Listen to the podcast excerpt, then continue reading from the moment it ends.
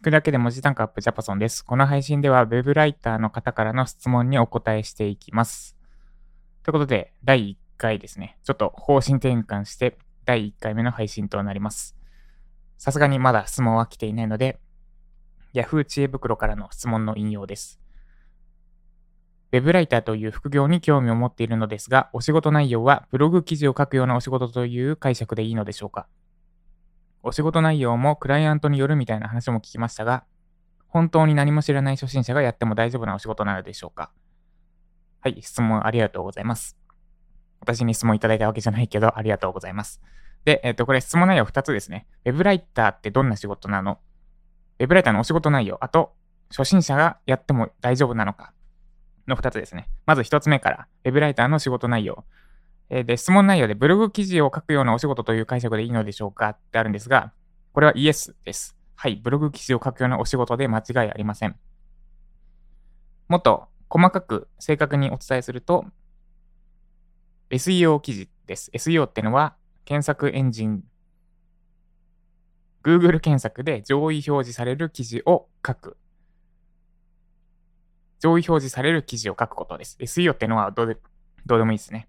要は Google 検索で狙ったキーワードに対して上位表示されるような記事を書く。これが Web ライターの95%、Web ライターの仕事のうち95%はこれです。SEO 記事です。で、なんでその解釈でいいです。ブログ記事を書くようなお仕事です。で、もう一個の質問、えー、本当に何も知らない初心者がやっても大丈夫なお仕事なのでしょうかで、これの回答については、えっと、今は初心者で大丈夫。本当に何もしない初心者が始めるのは大丈夫なんだけど、や、やるのはお勧めしませんってとこですね。なんで、えー、本当に何も知らない初心者がやっても大丈夫なお仕事なのでしょうかのイエスかノーで言うと、私からの回答としてはノーです。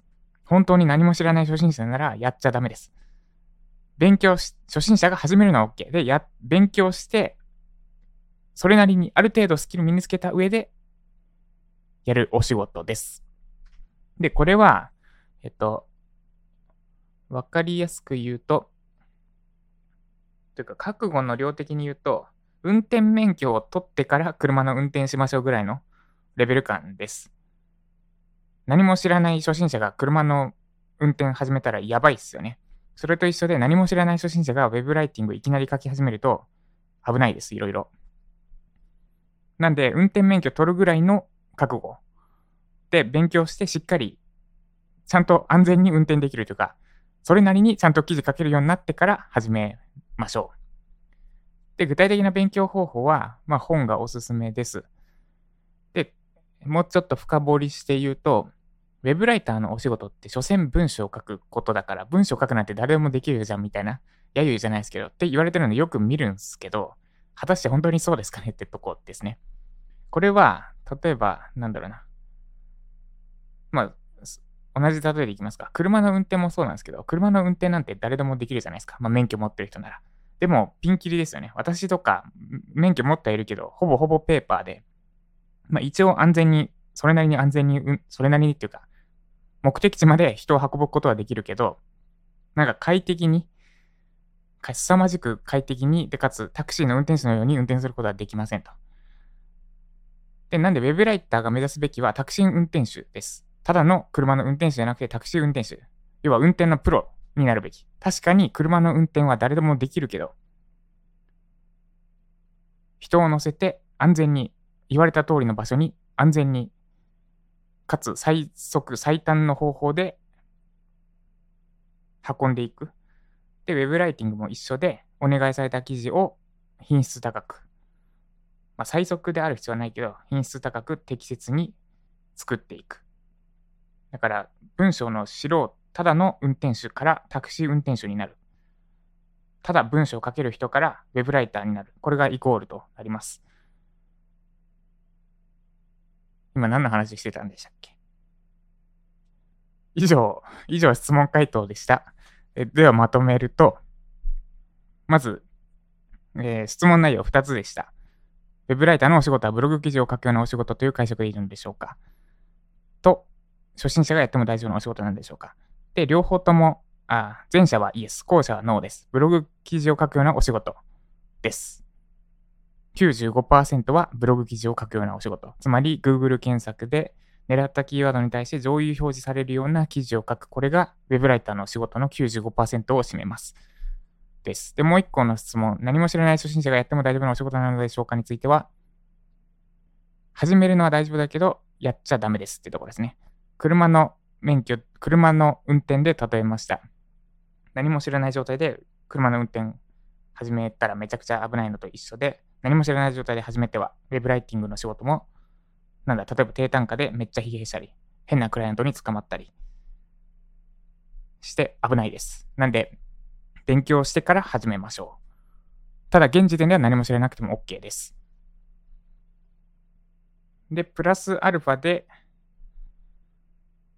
プラスアルファでお話ししたのが、勉強方法。プラスアルファで私何を話しましたか？今。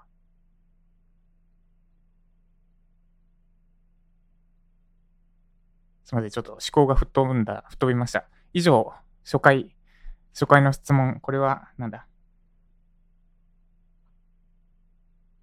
ウェブライターの仕事内容って何？と、初心者がやっても大丈夫な仕事なの？でした。この配信が参考になった方は、いいねお願いします。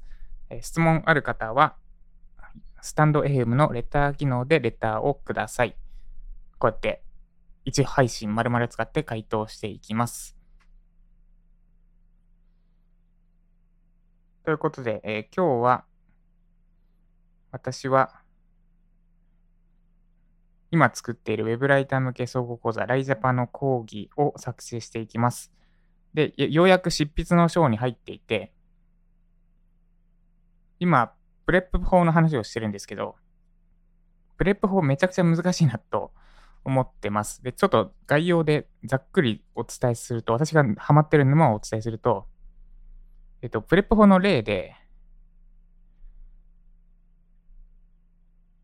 なんか、理由と具体例、具体例ってなんだみたいなところになってて、なんかちゃんと理由つけて、ちゃんとそれに対する具体例つけるって結構難しくないですか？例えば、今1個例があって、ラーメンには野菜トッピングをつけましょうっていう主張を PREP 法で展開すると、こうなりますみたいな。理由作ってるんですけど、ラーメンには野菜トッピングをつけましょう。これがポイントですね。一番最初の P。で、次、理由、リーズン。栄養素が偏りがちだからです。で、エグザンポー。例えば、ラーメンジャパ。一杯の、ちょっとこれラーメンジャパ、そういうラーメンがある、ラーメン屋があるってですね。例えば、ラーメンジャパ一杯の糖質は、ホネララグラムです。ご飯約何杯分、ホネララ分です。一方で、他の栄養素はほぼ取れません。で、最後もう一回ポイント。ラーメンには野菜トッピングをつけて少しでも栄養バランスを整えましょう。で、これが PREP 法の例なんですけど、このエグザンポーって何の例であるべきなのかとかって結構難しいなって今例作ってて思いました。で、この考え方としては、理由に対する具体例。てか、具体例って言い方ちょっと違いますよね。なんか、理由をさらに詳細化したってイメージ。だから、エグザンポー。これ今、エグザンポーなんですかね。栄養素が偏りがちだからですが、理由で、例えばラーメンジャパ1本のトーストは丸々、まあこれ例えばって言ってるけど、一般的なラーメンのトーストはホニャララグラムって言ったら、じゃあ、 example じゃないんですか？みたいな。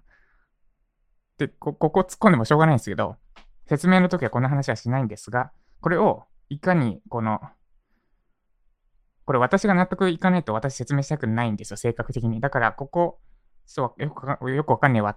なんかうまく説明できないわってとこで、 PREP 法でまさかつまずくとは思ってなかったんですが、ちょっと一冊なんか PREP 法に関して書いてある本があったので、それを今日さっき買って、で、Amazon で今日中発送ってのが、なんか新しくできますよね、最近多分。